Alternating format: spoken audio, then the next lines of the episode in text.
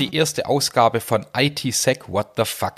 Mein Name ist Steffen aka AmpOff und ich spreche in diesem Podcast über Hacking und Netzkultur. Ich habe vor knapp einer Woche Folge 0 veröffentlicht und an Beta-Hörerinnen und Hörer verteilt und um Feedback gebeten und auch wirklich gute Tipps und Hinweise bekommen. Eine Rückmeldung war zum Beispiel, die Intro-Melodie sei furchtbar, das hört sich nach einem Yoga-Podcast an. Einer meinte, sprich etwas langsamer, eine meinte, sprich etwas schneller, das hört sich an wie die Nachrichten beim Deutschlandfunk. Ich bin sehr dankbar für alle Rückmeldungen und werde versuchen, vieles davon zu beherzigen, aber manches eben auch erst in künftigen Folgen. Und wenn ihr mir auch noch Feedback geben wollt, schickt mir eine E-Mail an podcast.fritz.wtf. Aber hier wieder genug der Vorrede, lasst uns mit den Themen beginnen. Ja, Folge 1 beginnt gleich mit einem ziemlichen Hammer, wie ich finde. Denn ein Gespenst geht um in der IT-Welt. Spectre ist zurück. Ihr erinnert euch wahrscheinlich noch an Speculative Execution, Out of Order Execution. Dinge, von denen bis dahin kaum wahrscheinlich jemand etwas gehört hatte. 2017 wurden Schwachstellen in äh, diesen Hardware-Eigenschaften von CPUs entdeckt und im Januar 2018 einer breiteren Öffentlichkeit bekannt gemacht. Und diese Angriffe auf Hardwarelücken hatten für einigen hohen Puls gesorgt, da eben an hochsensible Daten gelangt werden konnte und Hardware nicht einfach ausgetauscht werden kann, es Hardware-Schwachstellen waren und die Fixes daher mit Software gelöst werden mussten, die dann zu Performance-Einbußen führten. Aber die Welt war erstmal in Ordnung mit den Fixes, damit konnten alle leben. Nun haben am 30. April diesen Jahres sieben Forscher der University of Virginia und der University of California ein Paper mit dem Namen I See Dead Micro-Ops Leaking Secrets via Intel AMD Micro-Op Caches veröffentlicht. Das Problem, das sie identifiziert haben, steckt also im Micro-Ops Cache. Was ist der Micro-Op Cache? Der Cache cached Micro-Ops. Captain Obvious ja, also Mikrooperation oder die elementaren Prozessoranweisungen. Und bei CISC-Architekturen werden diese fetteren Anweisungen zunächst in RISC-artige äh, übersetzt und diese Übersetzungen stecken jetzt eben in diesem relativ kleinen Cache.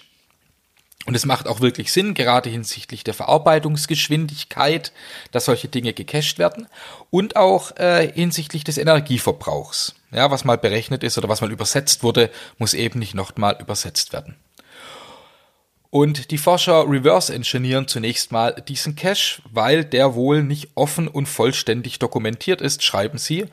Und sie beschreiben dann Features, Feature Sets, die sie verwenden um jetzt diesen Cache als Side-Channel für drei unterschiedliche Angriffstypen zu verwenden und auszunutzen. Ich habe das Paper nur überflogen und manches übersteigt auch noch mein Verständnis, aber was habe ich mitgenommen?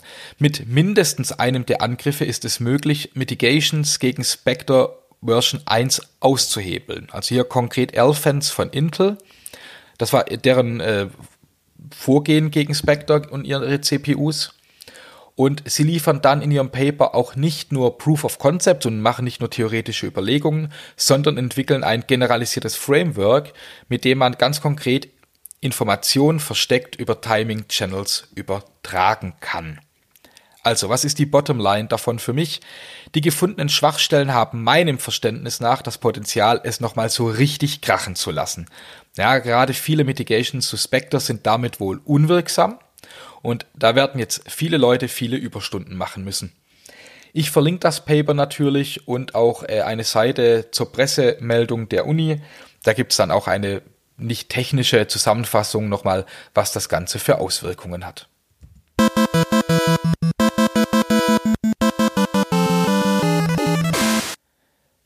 Nun zu etwas nicht Schönem und wir kommen dennoch gleich wieder zu Caches, denn was ist passiert? Dan Kaminski ist gestorben. Wer war Dan Kaminski? Dan war Hacker, Sicherheitsforscher aus San Francisco. Er war mehrfach beim Case Communication Congress.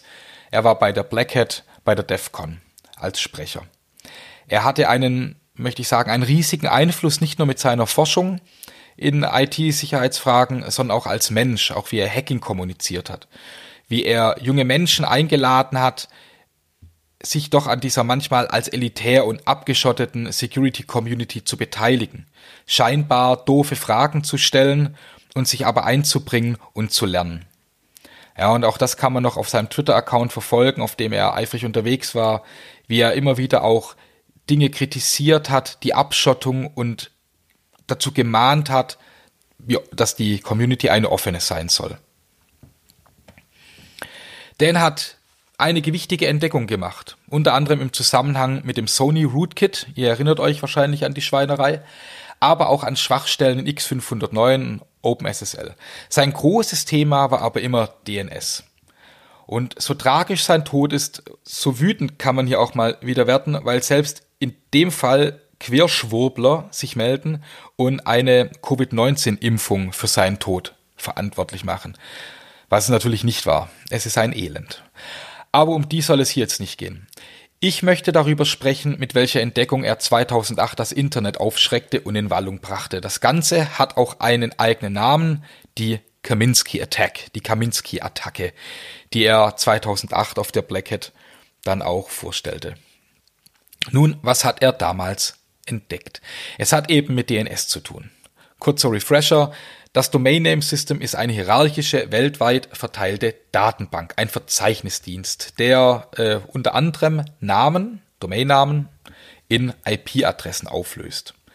Und natürlich kann, können viel mehr Informationen hier transportiert werden, werden auch tagtäglich viel mehr Informationen transportiert, aber das Kerngeschäft von dem Ganzen ist eben immer noch das Auflösen von Domainnamen zu IP-Adressen.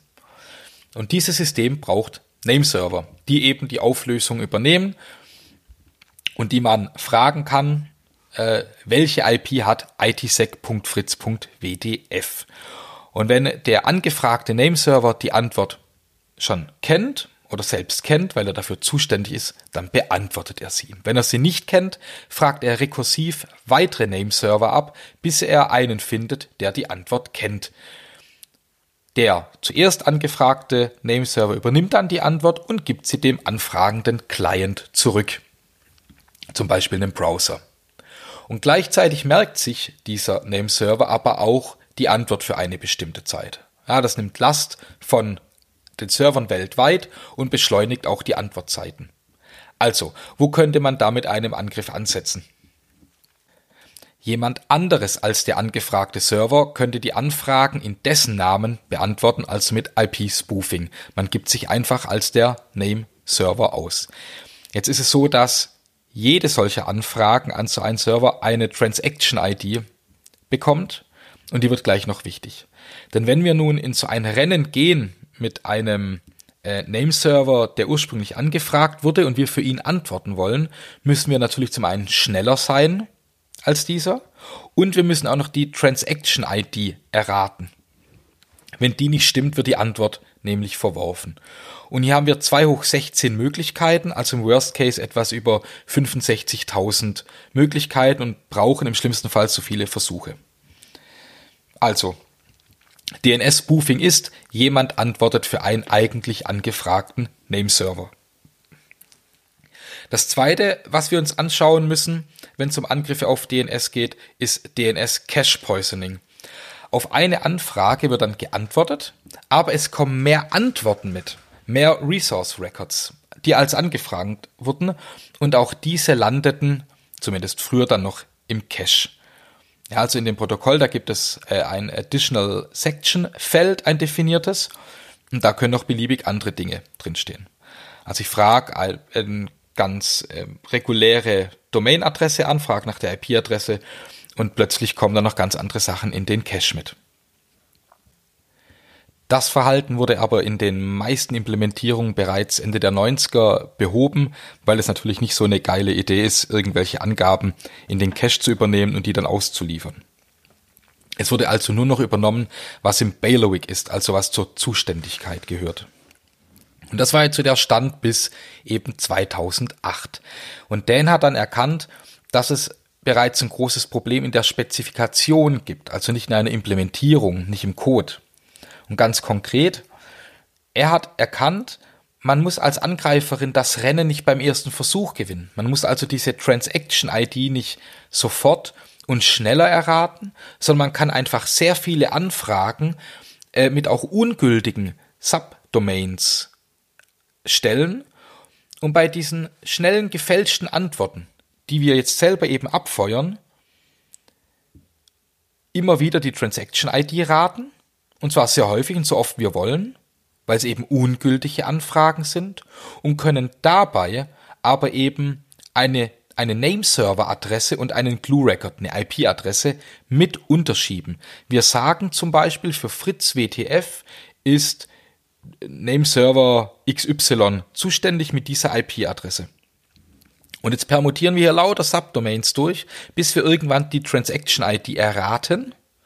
Und dann haben wir dem DNS-Server untergeschoben, welcher andere Nameserver, den er ja zuvor rekursiv abfragen musste, welcher für diese Domäne zuständig ist. Und das ist dann eben unser eigener Nameserver. Ja, und da können wir jetzt eben beliebige Antworten dann in der Zukunft senden.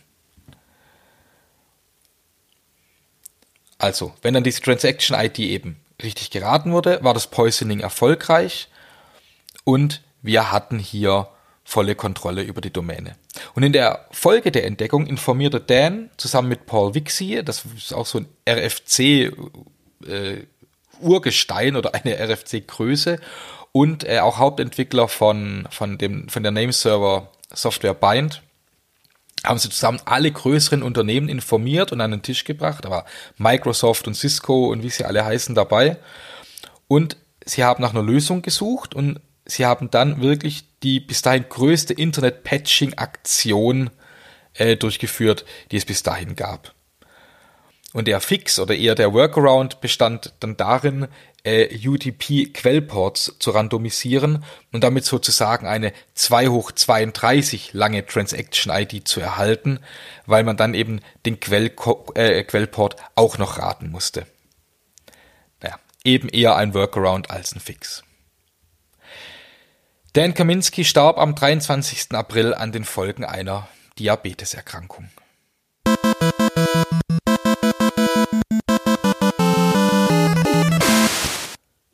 Nun zur Rubrik Tool der Sendung oder für euch getestet. Heute äh, möchte ich über die Datenbank Dolt sprechen. Git und MySQL haben ein Baby. Also, Dolt ist eine SQL-Datenbank, mit der ihr eben wie mit Git arbeiten könnt. Zum Beispiel wird mit Dolt init eine neue Datenbank angelegt. Mit Dolt add fügt ihr Daten hinzu und mit commit führt man natürlich ein commit aus. Dolt ist in Go geschrieben, das heißt, es ist ein fettes Binary, das man benutzen kann. Und das ist ja alles schön und gut, aber stellt sich die Frage, für was will man das? Naja, ihr könnt damit Daten forken, klonen, Branches aufmachen, merchen, pushen und pullen.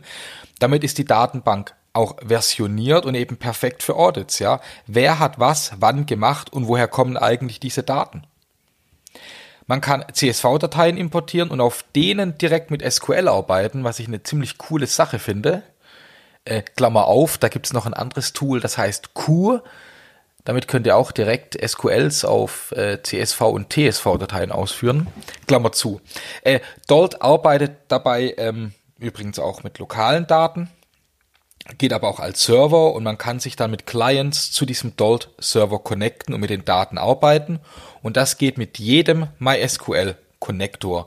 Dolt ist nämlich, schreiben Sie selber, ein MySQL Drop-in Replacement. Also man soll direkt austauschbar sein. Das habe ich jetzt selber nicht getestet. Aber das soll funktionieren und man kann sich auf jeden Fall eben zu diesem Dolt-Server mit allem verbinden, mit dem man sich auch mit SQL verbinden kann. Was ist auch noch ziemlich cool, ja, man kann kollaborativ an Daten arbeiten und sehen, wer hat was gemacht. Und dort, also da steht ein Unternehmen dahinter, die haben auch ein Hub, das Dolt Hub, auf dem liegen öffentliche Daten rum. Und da rufen sie immer wieder ähm, oder, oder heben sie Data Bounties aus. Das sind mit 25.000 dotiert, dotierte Wettbewerbe und sie sagen, ja, passt auf, wir wollen jetzt folgende Daten sammeln zum Beispiel über das Essen an US-Unis und jeder trägt etwas bei. Und anhand von den beigetragenen Daten, das sieht man ja über die Commits, bekommt man einen Anteil von den 25.000 Euro.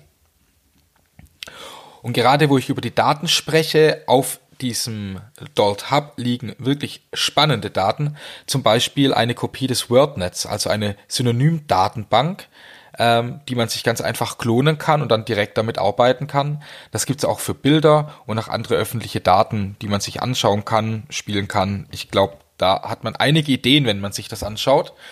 Und ich finde dieses Dalt selber unglaublich spannend. Ich habe bis jetzt noch keinen wirklichen praktischen Anwendungsfall, aber ich stehe auf solche Sachen, äh, wenn einfach mal was neu gedacht wird.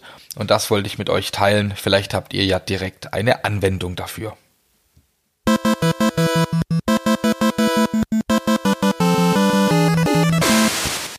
Ja, schließen möchte ich die, äh, möchte ich Folge 1 mit etwas, was ich nicht verstehe.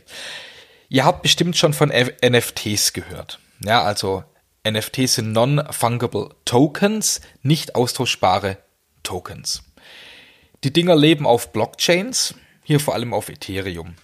Und die sind dafür da, Besitz und Authentizität von Dingen zu belegen, von allen Dingen. Das kann meine Hose sein, ein Grundstück, ein Bild oder auch digitale Daten, zum Beispiel Netzkunst. Und mit NFTs und gerade Netzkunst werden gerade Hunderte von Millionen Euro umgesetzt. Ja, weil Netzkunst gehandelt wird. Wie der erste Tweet äh, oder Nyan Cat oder was auch immer. Und um das nochmal deutlich zu machen, das hat also nichts mit Copyright zu tun oder mit irgendwelchen Rechten, sondern wenn man ein NFT-Kunstwerk für Millionen von Euro kauft, dann kauft man eigentlich auch gar nicht das Bild, äh, das Kunstwerk im Zeitalter seiner technischen Reproduzierbarkeit, ja, sondern man kauft einen Token, in dem entweder ein URL oder ein IPFS-Hash drinsteckt, der dann ein JSON referenziert, in dem Metadaten stehen. Unter anderem der Link zum Kunstwerk. Äh, ich verstehe das nicht. Ist es nicht Peak-Kapitalismus?